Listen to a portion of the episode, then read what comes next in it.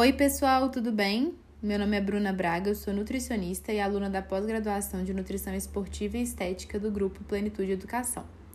E para o nosso podcast de hoje, resolvi trazer o tema de biotipos para que você possa entender de uma vez por todas quais são eles. O biotipo corporal ou os somatotipos referem-se à ideia de que existem três padrões de composição corporal. Esse conceito apareceu no final de 1940 pelo Dr. William Sheldon.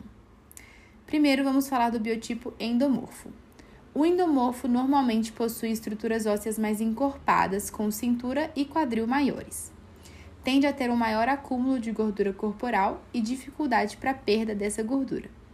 Nesses casos, é interessante aumentar a ingestão de proteína e diminuir o consumo de carboidratos simples. Atenção! Não é cortar carboidrato, é sobre aprender a comer na quantidade certa e combinando com alimentos de forma estratégica. Agora vamos falar sobre o biotipo ectomorfo. Esse é um perfil com metabolismo mais acelerado, o que pode dificultar o ganho de massa muscular. Nesse biotipo, há um padrão de baixo percentual de gordura e musculatura pouco volumosa. Normalmente, o objetivo desses pacientes é hipertrofia. Nesse caso, o ideal é uma dieta com ingestão aumentada de proteínas e carboidratos.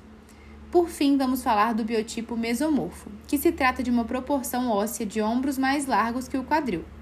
Nesse caso, a recomposição corporal, ou seja, o ganho de massa magra e a perda de gordura são favorecidos. Normalmente são indivíduos que apresentam mais definição muscular.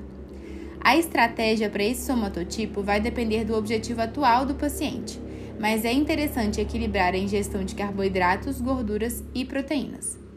Entenda que um biotipo corporal não é uma sentença. Os nossos hábitos, sejam eles saudáveis ou não, podem impactar nessa genética e superar esses padrões.